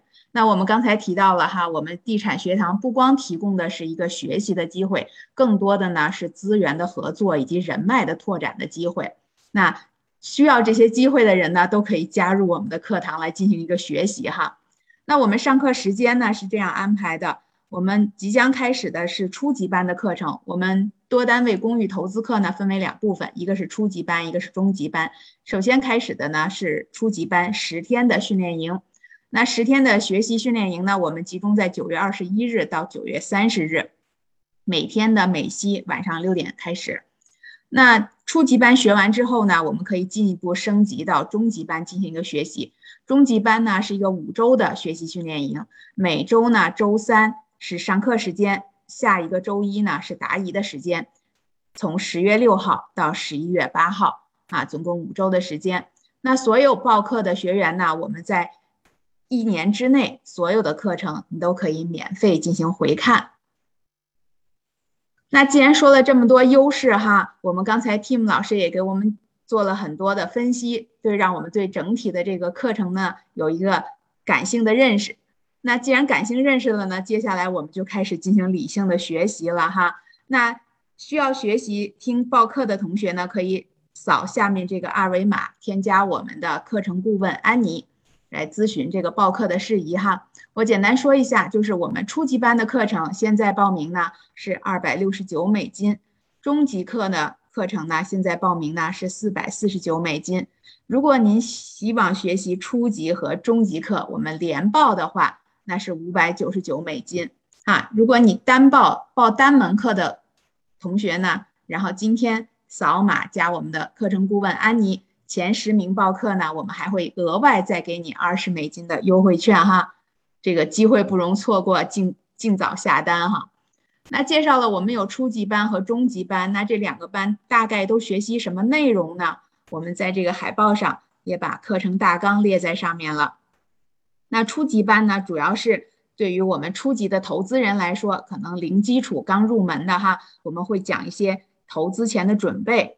那找项目，刚才我记得有学员提到，有朋友提到哈，我怎么才能找到好的 deal 啊？找到好的项目？那这个项目我怎么做分析啊？这我们老师在课上都会给大家做详细的解答哈，然后有了项目也进行了分析，那我如何在后面进行出价，给他做背景调查，以及贷款的手续怎么办理，包括买后我怎么样做管理啊，老师都会给详尽的案例分析、案例分析以及详细的讲解。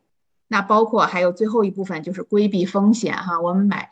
买这个物业，买这个投资都不希望太大高的风险哈。那风险怎么规避呢？以及如果有了风险，我们应该如何退出呢？退出的策略，那所有这些都是我们在初级班会学到的知识。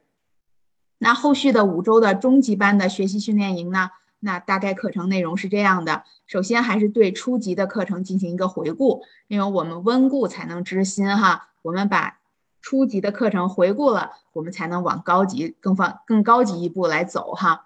那回顾课程完之后呢，我们会更多的老师会讲解到市做市场做分析，对报表做分析，以及投资策略的探讨与对比。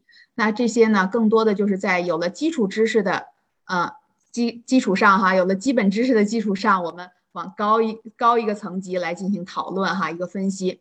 那同时呢，对尽职调查这一块。老师也会花精力给大家详细的讲解，包括实际调研一些物业如何做尽职调查哈，同时会讨论让大家建立自己的团队，学员之间互相组成一个团队，可以做实地的调研或者是网上的调研哈。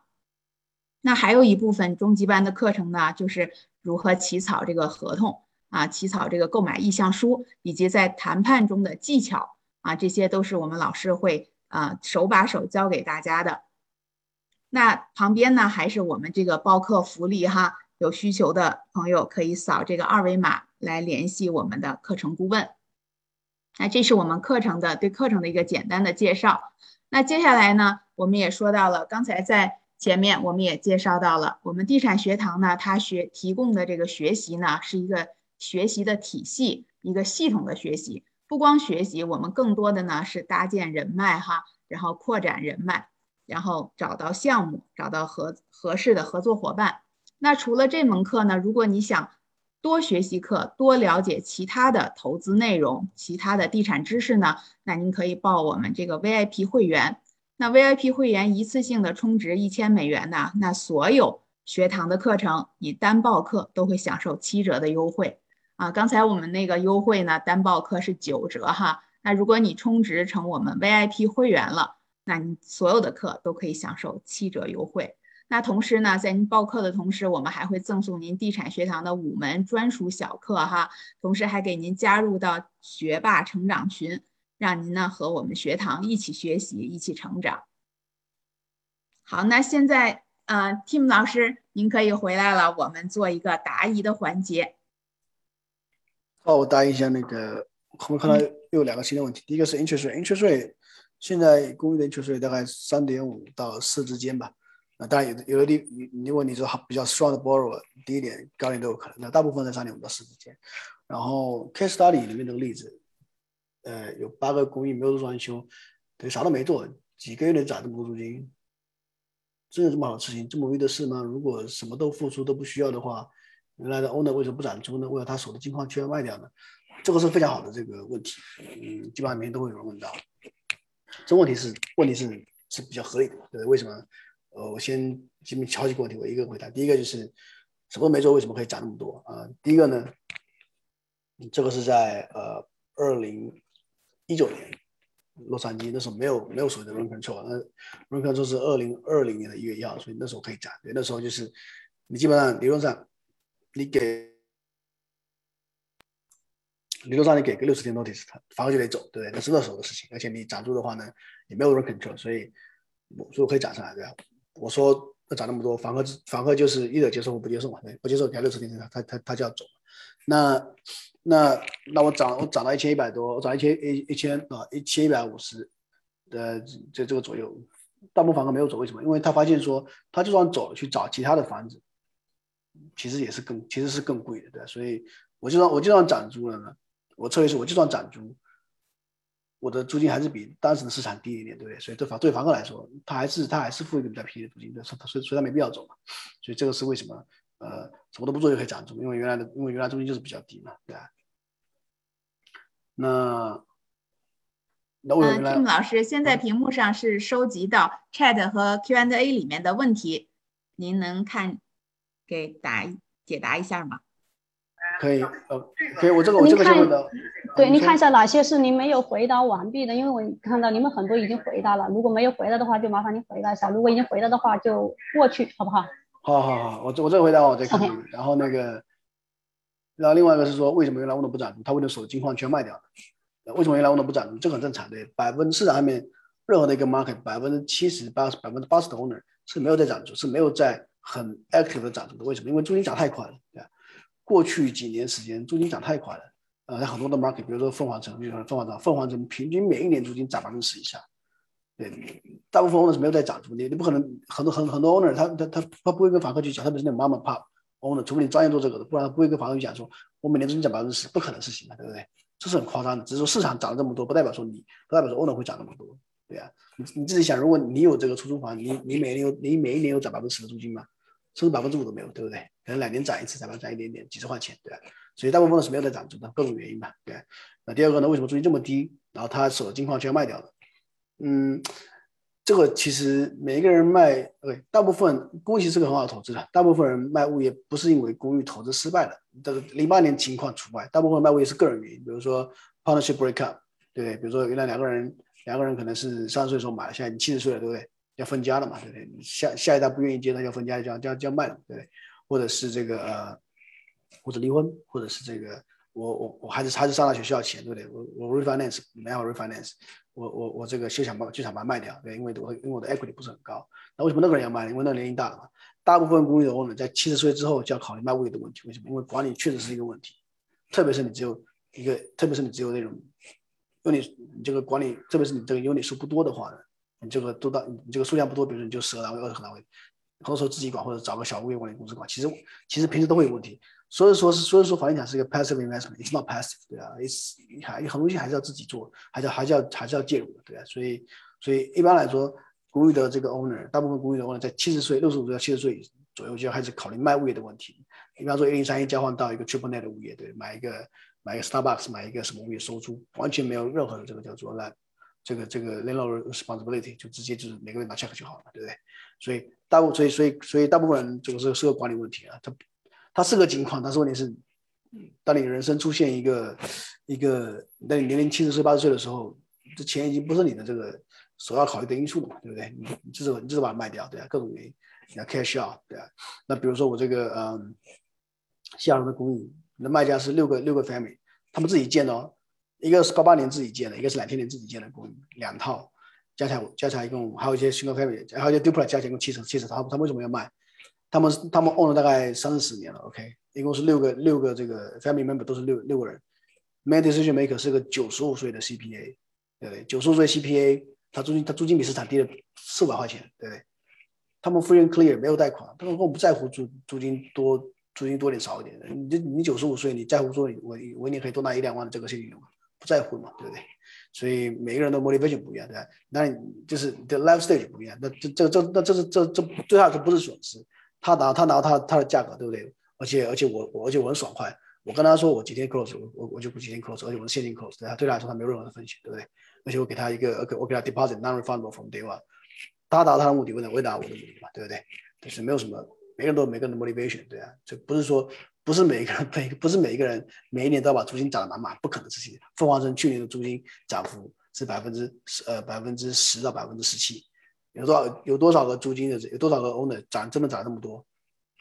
百分之八十可能都没涨，对啊，所以这个就是就这就现实，没有为什么，就是现实，对啊，对，你自己你你自己看你自己的这个位，你就知道说，其实大部分是没在涨租金的，对啊。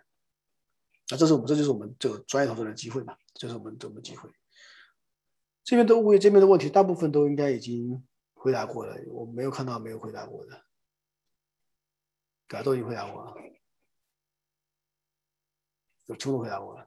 对对对，是的，基本上很多都您在分享的过程中已经回答，然后就在十点二十七分的时候有一个如何建立信任这个问题，您看一下你有没有回答？如果回答的话，基本上都 OK。呃，OK，也这个是这个是一个这个这我们我们上课的时候其实花了专门一节课讲的东西。如何建立信任，其实很其实理论上很简单嘛，对不对？你要跟 broker，你要 present broker，是你要让他你要你要你要想方设法让他了解三个点，第一个。你有钱，对，第二个你有经验，第三个你可以 close，就这么简单。但是但是自己怎么做呢？这个就这个就比较那个了。这个是很多时候这个比较怎么讲，就比较每个人方法每个人方法不太一样。这个这个就是比较有的有的人就是自来熟，对不对？比较会讲话，那可能就比较 natural 一点点。有的人比较比较内向，对不对？我确实 first time buyer，那那那我确实或或者说我确实没钱，那那我怎么样去推荐这个事情，就比较难了嘛，对不对？但但但但是当然有方法，有有方法了，啊。简单简单而言，其实第一个你你一定真诚，你不能骗别人，一定一定要真诚。你比如你是 first time buyer 就 first time buyer，对不对？你不能你不能骗他。第二个呢，很简单，说到做到。对，第三个是第三个呢，你要这个你要你要你至少你虽然说你是 first time 但至少至少你要有一些专业，你要有一些些专业的基本的知识嘛，对不对？你知道什么是 cabaret，什么是这个通通过我们上不管上海自己你不上海也可以，你自己去 Google 都可以知道。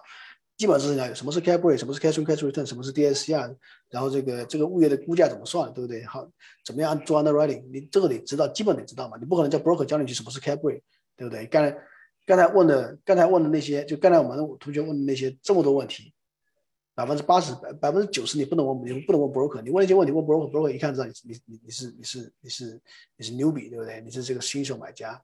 不会跟你 deal 嘛，对不对？但当然，当然，当然，我们自己学习完之后，我们就知道说，哦，原来是原来这么回事。那这时候你跟 broker 聊的时候呢，你 speak the same language，对不对？你跟 broker 讲的是同一种语言。他讲 cap rate，你你知道什么是 cap rate？他讲什么是他讲 cash on cash return，他讲 IR，你就知道了嘛，对。这个就是这个这个就是建立信任的方式。你要跟他 speak the same language，对不对？你要跟他知识水平可能不是不是不在同一条线上，至少不会差太多，对不对？如果你什么都不懂，基本都不懂，那那那就没法讲，就没法跟他聊了。所以怎么样建立信任？第一个。用知识武装自己，这是一个，对不对？另外一个呢，另外一个呢，说到做到。比如说你跟 broker 说，呃，比如说 broker deal 来，对不对？你要给他专业的 feedback。这东西，这东西，我我下 offer。比如说他他开价一百一百五十万，你要说哦，这东西是 four four four cap rate 太贵了，对不对？我觉得 four 四点五的 cap rate 比较合理。为什么？啊，因为这个，因为这个 sales come，因为这个附近卖多少钱？一二三四，就是你说话要有理有据，一定要注意跟 broker 的。关系一定是专业的关系啊！什么专业？专业就是就是知识，从知第第一个是从知识层面嘛，对不对？你要跟他 feedback，专业的 feedback，东西为什么我觉得贵？为什么不买？broker 你不买 broker 绝对不会那个，绝对不会看不起你，或者说或者说绝对不会心里烦，不会的。只要你有理由，啊，太贵，原因是什么？对，为什么还贵？对。呃，因为 broker 周租金根本谈不上来，对，类似这种原因嘛，你都可以讲。但是，但是如果你浪费 broker 时间，broker 就非常非常火大了，非常非常呃，就就很烦，就就就 very annoying，对啊。所以第一个就是尊尊重 broker 的时间，第二个呢就是你要尊重他的专业性，对吧？你自己要自己先用知识武装自己，先学学些基本的知识，才跟才跟他讲话，因为什么都不懂，broker 不一定，对吧？呃，所以第三个呢，需要时间，这个这个跟每一个这个很简单，这个跟做任何的行业一样。建立信任是需要时间的，啊，一般来说至少三到六个月时间嘛，对不对？比如说我最近，比如说买了我买了第一个 self story deal，五月份买的时候，我现在我现在可能我现在要 under contract 两个 deal，都是一个 broker 给我的，对不对？我跟这个 broker 已经 follow up 有四个月时间了嘛，对，就是刚才就有四个月时间，就就就是说建立信任需要时间，不能急，你不能说我今天看到这个今天看到 broker 给他给他看一个两百万的这个这这个存款证明，他就明天把 deal 给我，不可能事情的。对啊，需要时间，需要时间，所以基本上是这几个点嘛。然后其他东西呢，还有更多东西，我们会上个时候，上个时候会会会会详细讲，对吧？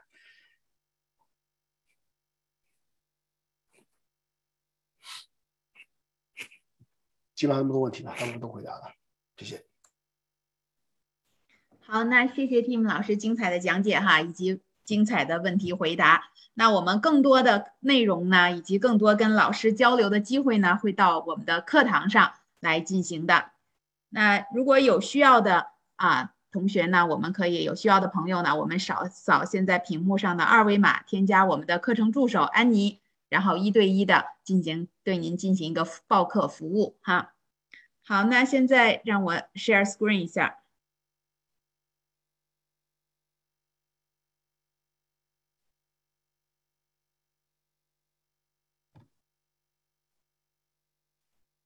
好，那我们继续我们刚才的环节哈，嗯，好，那根据我们之前的嗯流程呢，我们下接下来是更多的福利。那我们今天来听我们公开课的朋友呢，既有新来的朋友，也有一些我们学堂的老学员了哈。我们对老学员呢，也就是提前告知一下我们最新的公开课。那新朋友呢，你也可以了解更多学堂。有关学堂学习内容的东西哈，那我们今天呢，九月十一号就是公寓投资公开课，那接下来十二号会有一个投研俱乐部的分享。那在之前我们的进阶规划里面也是我们最高的级别哈，基本上就是投研俱乐部了。我们在投研俱乐部里呢，会认识更多的人，了解更多的项目，然后呢，能够找到自己合适的合作伙伴哈。这是我们投研俱乐部的分享，在明天晚上。那接下来还会下一周呢，会有房检维修的一个讲座。那在九月底呢，还会有 Texel 的讲座，这是我也是我们学堂的主打课哈。然后在十月份呢，我们会有一个房东集训营的一个公开课的安排。那说的这些公开课呢，实际上就类似我们今天的这种形式，只是呢比较基础的给您做一个讲解哈，让我们的授课老师呢和您见见面。进行一个简单的沟通，那具体的课程呢，还是需要我们到课堂上来啊，花一段的时间，然后和我们老师深入的接触，然后呢，听老师进行详细的讲解。那这张课表呢，就是我们九月到十月份的啊所有的课程安排。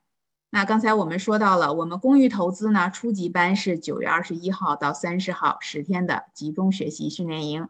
那公寓投资的中级班呢，是十月六号到十一月八号啊，每周两次，一次上课，一次答疑，我们是五周的时间一个训练营。那还有其他课啊，如果您听听了我们之前的这些公开课，后续有对其他课有什么感兴趣的地方哈，有感兴趣的内容，你也可以扫我们的小助手，然后让小助手给您进行一对一的报课服务。那这个还是我们刚才也讲到了哈，我们公益投资课就是我们今天的重点哈。这个下单服务这些优惠政策，这个还是我们的课程的一个介绍，包括初级班的课程大纲和中级班的课程大纲。好，那我们说了这么多，我们还是处在一个学习的阶段哈。在我们那个进阶规划的时候，我们高阶的部分就是投研俱乐部。那这张呢，就是投研俱乐部的一个海报。那在投研俱乐部呢，我们的会员有两种身份，一个是投资住宅地产，一个是投资商业地产。那住宅地产的会员呢，会员费是七百九十九美金。商业地产会员呢是一千一百九十九美金。那如果您既想了解商业地产，又想了解住宅呢？那如果您连报的话，只需要一千七百九十八美金。那进入我们的投研俱乐部呢，实际上您就进入到了一个交流群。那在这里呢，我们所有的老师啊，北美地产学堂里面的所有的老师都在这个群里面，会给您各方面全方位的进行一个解答。同时呢，您在这里也会结交到高端的人脉资源，因为我们之前的学长学姐，包括有一些投资经验的学长学姐，都在这些群里哈。您可以就是与他们一起学习，一起成长，甚至有一些项目资源的交流合作，都可以在这个群里头。然后，如果您需要喜啊对这个投研俱乐部感兴趣，需要报名的话，也扫下面的二维码哈，联系我们的报课助手安妮。那前五位报名的人呢？我们今天有一个特别的优惠，就是优惠一百美金。好，这个 VIP 的福利哈，我们刚才也介绍过了。好，那比 VIP 更高阶的，我们还有一些朋友哈，就是专注于学习，因为都知道我们华人是特别愿意学习，并且学习很努力的一群人哈。那除了 VIP 以外呢，我们还有三千元的学霸卡啊，学霸卡你可能只是。关注于学习，我可能现在目前阶段我还不想进行实际操作，不想进入投研俱乐部啊进行实际操作选项目，那我只学习那也可以没问题哈。我们三千元的学霸卡的意思呢，就是说你一次性的充值三千美元，那你可以在学堂里呢任选十门课程，因为大家也看到了我们的课表哈，我们学堂的课程是非常丰富的，也非常全面的。那任选十门课程，而且呢，我们还会赠送您。十门专属的小课，也同样这样。您报卡报卡之后，报卡之后呢，我们会加您进入一个学霸的成长群哈，也是与学堂一起学习，一起成长。那在这里呢，我们也是各各类各路的精英哈，学霸都在里面。而且在这里呢，也可以搭建人脉资源，为您今后如果进行实际操作的话，实际投资的话啊，也是一个搭建人脉的过程。好，那最后呢，我再来介绍一下我们学堂延伸的一些创业公司。那北美地产学堂呢，不光是关注大家的学习、知识的学习、人脉的搭建，以及最后呢，最高阶呢，我们就是项目合作以及合伙人的啊人脉的一个寻找。那所以呢，学堂延伸出四类的创业公司。第一个呢，就是淘沙找房啊，淘沙找房在我们美国各地都有俱乐部的那个。呃，办公室分支机构。那第二类呢，就是商业地产，商业地产也是学堂的一个主打的一块投资的内容哈。第三呢，就是大自然的民宿，民宿短租 Airbnb 这些大家都很熟悉了哈。那所以学堂呢，在这一块也已经有一些创业公司的成立，然后有学员，包括学堂的老师啊，一起合作进行一些投资。那最后一部分呢，就是土地投资。那实际上说到底呢，最值钱的是什么呀？是地哈，地是最值钱，地是土地是不可再生的资源。那土地投资呢，其实也是房地产投资里面非常重要的一块儿。那学堂在这这一块上呢，目前也有一个延伸的创业的公司。那如果线上的朋友大家感兴趣的话哈，都可以加我们的助手下来一对一的进行咨询。那不管你是想报课，还是想进入我们的。啊，投研俱乐部还是想进入我们延了解我们延伸的公司的各方面的情况，都可以扫我们屏幕上的这个二维码，加我们的安妮啊，包括顾问进行一个了解，我们会一对一的给您提供一个服务。好，那今天时间也不早了哈，大家都这么长，将近两个小时了，嗯，非常高兴啊，大家能来参加我们北美地产学堂的。啊，多单位公寓投资的公开课，也谢谢 Tim 老师给我们做了精彩的分享啊！希望大家都能报课，然后在课堂上跟 Tim 老师继续进行学习哈。然后北美地产学堂祝你财富增长，感谢大家今天的参与。好，那我们今天的公开课就到这儿结束了，谢谢大家。